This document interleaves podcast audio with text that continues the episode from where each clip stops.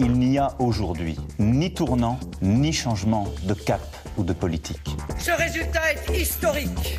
Je suis la candidate du peuple. Cette marche citoyenne, cette insurrection Philippe Le Caplin. Le décryptage de la vie politique en France est maintenant sur RFI et c'est avec vous Stéphane Zumsteg. Bonsoir. Bonsoir. Directeur du département opinion et recherche sociale de l'Institut de sondage Ipsos.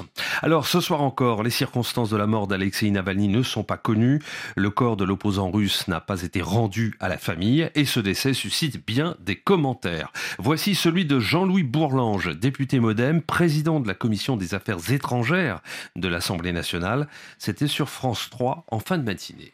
On doit être sans illusion sur les conditions dans lesquelles Navalny a perdu la vie. Le fait qu'on retire le corps et qu'on fasse des communiqués qui sont évidemment des communiqués totalement manipulés ne saurait euh, euh, abuser personne. Donc je pense qu'il faut bien voir que depuis le début, le pouvoir de M. Poutine est fondé sur l'assassinat. L'assassinat systématique à tous les niveaux. Moi, j'étais assez lié avec Boris Nemtsov, mhm. qui, était, euh, qui avait été gouverneur de Nijni Novgorod et qui était l'incarnation d'une opposition libérale. Il a été liquidé, les journalistes ont été liquidés, tout le monde, même le maire de Saint-Pétersbourg, dont Poutine procède, je suis assez sceptique sur les conditions dans lesquelles il, a disparu et j'ai de bonnes raisons de l'être. Il faut bien savoir à qui on a affaire. Sur LCI, la réaction de Marine Le Pen, députée du Nord, présidente du groupe RN à l'Assemblée nationale. Le choix qui a été fait de euh, la prison dans laquelle il a été envoyé, évidemment, entraîne une responsabilité du pouvoir russe. Le fait que M. Navalny ait été contre moi, ne change strictement rien à la position qui est la mienne. Enfin, moi, je considère que ceci mérite, euh, encore une fois, d'être euh, salué. Navalny muselé par le pouvoir russe et Éric Zemmour, président de Reconquête, qui profite de cet événement pour parler de la liberté d'expression qui serait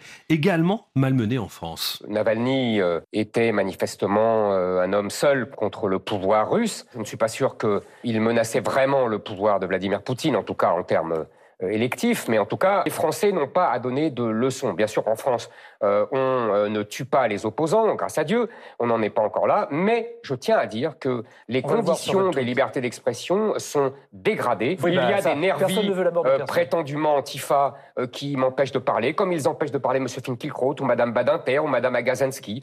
Il y a des gens qui sont empêchés de travailler pendant des années parce qu'ils n'avaient pas voulu se faire vacciner. Et puis, il y a l'affaire CNews. Tout ça pour vous dire que euh, la France doit aussi balayer devant sa porte en matière de liberté d'expression. Et voici maintenant Marc Fesneau, ministre de l'Agriculture, sur France Inter, qui pointe le camp politique d'Éric Zemmour, justement. Je pense que le temps n'est plus aux périphrases et je suis très frappé de voir euh, dans le camp des populistes la manière dont ils tournent autour des choses. M. Navalny est mort d'avoir été un adversaire de M. Poutine. Il y a une question qui va être posée aux populistes, c'est dans quel camp êtes-vous? Est-ce que vous êtes dans le camp de l'Europe de la France et de l'Ukraine, où vous êtes dans le camp des dictateurs et de ceux qui veulent désorganiser l'Europe et engendrer de la conflictualité guerrière sur le continent européen. Marc Fesneau, donc membre du gouvernement, qui parle de populistes et non pas d'extrême droite. Est-ce que la précision euh, sémantique est importante, Stéphane Zumsteg Mais là encore, c'est un signe, vous avez raison de le souligner, c'est un signe de, quelque part, de l'institutionnalisation, de la plus forte respectabilité dont bénéficie aujourd'hui la droite populiste ou l'extrême droite, comme vous voulez, chacun peut faire son choix. L'extrême droite étant péjoratif, populiste un peu moins? Oui, et on le voit bien, absolument, oui, même si en tout cas en français, parler le populisme, en général, quand on en parle en politique, c'est toujours un petit peu péjoratif, mais ça l'est beaucoup moins, ce n'est pas discriminant au sens où le terme extrême droite l'a toujours été, parce que derrière l'extrême droite, il y avait le soupçon de fascisme, voire pire. Euh, mais ça en dit long aussi sur, euh, finalement, le fait qu'une grande partie de la classe politique, et notamment le Bloc central, la Macronie, a intériorisé le fait que le Rassemblement national, aujourd'hui, faisait partie du jeu, faisait partie du jeu démocratique. En tout cas, c'est leur stratégie. et c'est une décision du président de la République c'est de dire on ne le combattra pas, on ne combattra pas le RN, on ne combattra pas l'extrême droite ou la droite populiste sur des questions morales, mais sur du concret. On, y reviendra tout à l'heure, euh, quand on parlera de l'arc républicain. Euh, tout d'abord, la position à tenir vis-à-vis du pouvoir russe a été une ligne de clivage en France, avant la guerre en Ukraine. Ça a changé. Euh, est-ce que c'est encore plus vrai avec la mort de Navalny, puisqu'on a entendu que l'extrême droite condamnait fermement Vladimir Poutine? Oui, d'ailleurs, ça, c'est à saluer quelque part, parce que rappelez-vous, euh, Éric Zemmour, mais aussi Marine Le Pen, avaient subi un trou d'air lors de la campagne électorale au moment de, l'attaque par la Russie de l'Ukraine. On leur reprochait des accointances réelles ou supposées avec le pouvoir, et ça leur avait coûté momentanément certes, mais assez cher. Aujourd'hui, en termes de clivage, les Français n'ont jamais n'ont jamais failli dans leur soutien, dans leur bienveillance à l'égard de la cause ukrainienne. Il y a toujours une très grande majorité, y compris dans les rangs populistes. Alors c'est vrai que quand vous êtes un sympathisant du Parti socialiste, des écologistes, euh, de Renaissance, ou des républicains, donc les partis dits de gouvernement ou anciennement dits de gouvernement, le soutien est plus fort. C'est aux extrêmes, dans les partis les plus radicaux, que l'on trouve le plus de personnes qui s'interrogent. En tout cas, il n'y a pas d'unanimité. Quand vous êtes un sympathisant de la France insoumise, quand vous êtes un sympathisant euh, reconquête pardon d'Éric Zemmour ou Front National, vous, Rassemblement National, vous êtes moins prompt que la moyenne à soutenir la cause ukrainienne. Alors justement, cette guerre en, Ukraine, euh, l'Ipsos, votre mmh. institut, publie aujourd'hui dans le journal La Tribune une enquête sur le soutien que les Français estiment devoir nécessaire d'apporter à l'Ukraine. Qu'est-ce qu'il en ressort? Vous avez déjà donné des pistes, mais plus précisément. Eh ce qu'il ressort, et d'ailleurs c'est assez préoccupant, c'est que l'envie de soutenir, le, besoin, en tout cas le, la demande de soutien à l'Ukraine de l'opinion publique faiblit il n'y a pas de retournement, retournement d'opinion, mais aujourd'hui, par rapport à des mesures qu'on avait pu faire il y a un an, eh bien, il y a plus en plus de Français, qui sont toujours une minorité, certes, mais ça progresse, qui considèrent qu'il faut diminuer l'aide, qu'elle soit humanitaire, l'aide militaire ou l'accueil de réfugiés ukrainiens sur le sol français. Et vous l'expliquez cela? Oui, je l'explique non pas par un changement d'attitude à l'égard du conflit ou un changement euh, d'opinion à l'égard de la cause ukrainienne. Non, ça, je pense que ça n'a pas évolué. En revanche, il y a des considérations économiques aujourd'hui en France. C'est-à-dire? La perte de pouvoir d'achat, l'inflation, la crise économique, le chômage qui remonte, un sentiment aussi de pessimisme quand on interroge les Français à l'égard de leur avenir économique. Ils sont de plus en plus pessimistes pour le pays, ils sont aussi de plus en plus pessimistes pour leur propre situation. Eh bien, ce sont ces considérations internes, domestiques, françaises, qui font que petit à petit, le soutien à l'Ukraine quand je dis soutien, c'est pas juste un soutien de principe, mais le soutien financier ou militaire, eh bien, s'émousse. Et ça, c'est un réel problème et c'est quelque chose qu'on ne mesurait pas ces derniers mois. La raison au-delà des considérations économiques françaises, elle est aussi euh, à relier au, fait que la contre-offensive tant annoncée euh, l'été dernier en Ukraine n'a pas fonctionné. Ça n'a pas fonctionné et donc dans l'esprit des Français, finalement, ce conflit est presque un conflit gelé. Alors il se passe des choses, il y a eu la bataille d'Advika, bien sûr, mais dans l'esprit des Français, il y a une ligne de front. Hein. on a suffisamment, notamment les spécialistes, parlé de Première Guerre mondiale et que le conflit ukrainien, c'était une, oui, une guerre de position, ça ne bouge pas et quelque part, il y a une sorte de pragmatisme, euh, là encore motivé par des questions économiques, qui se disent que de toute façon, il faudra un moment donné arrêter, puisqu'il n'y a pas d'issue, il n'y a pas d'issue militaire, et que les Français, et c'est un changement par rapport à l'année dernière, doutent du fait que les Ukrainiens puissent gagner cette guerre, en tout cas dans le contexte actuel. Enquête Ipsos a retrouvé donc dans la tribune dimanche. Vous écoutez Dimanche Politique sur RFI. Philippe Le Caplin. Ce dimanche est le dernier jour de grève à la SNCF après avoir entraîné l'annulation d'un TGV sur deux lors du week-end de chassé croisé des vacances d'hiver. Et voilà que le syndicat Sudrail fait planer la menace d'une reprise du mouvement dans quelques jours pour le week-end prochain. Alors, le débat politique a tourné aujourd'hui autour de la question suivante.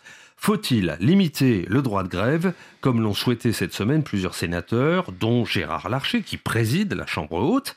Le président LR de la région Auvergne-Rhône-Alpes, Laurent Vauquier, y est allé également de sa revendication le système un peu euh, de tragicomédie qu'on a, où euh, on a l'impression qu'on enchaîne avec euh, plus de primes pour acheter la paix sociale, ça ne marche plus. Dans notre région, on a fait le choix d'être exigeant sur la SNCF, avec des pénalités en cas de grève.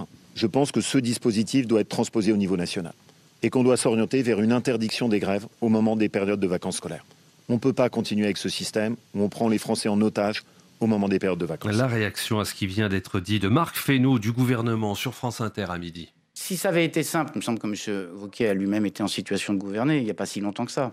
Si ça avait été aussi simple que ça de tenir la ligne de la fois du droit de grève qui est imprescriptible et en même temps de quelque chose qui permette de l'exercer dans des conditions qui ne viennent pas en permanence mettre pression. Il me semble qu'on a besoin de travailler sur un service minimum qui fasse qu'on ne puisse pas euh, infliger, quand bien même il y a de la conflictualité, un certain nombre de contraintes à nos concitoyens qui soient en vacances ou qui travaillent. Euh, dans des périodes qui sont parfois des périodes cruciales. Et c'est vrai qu'on a une propension parfois à avoir des mouvements de grève qui, viennent non pas seulement faire de leurs revendications, mais faire des revendications au moment où on sait que c'est le plus pénalisant pour beaucoup de nos compatriotes. Alors faut-il changer les règles? Nicole Belloubet n'y est pas favorable. La ministre de l'Éducation l'a dit sur BFM. Je pense que le droit de grève, c'est un droit qui est protégé par la Constitution. Il me semble qu'on devrait euh, compter sur euh, la responsabilité de chacun des acteurs pour éviter ce type de situation. Les personnels qui se mettent en grève devraient aussi avoir le souci de ce que vivent nos concitoyens et euh, la direction de la SNCF devrait peut-être également voir comment anticiper les négociations.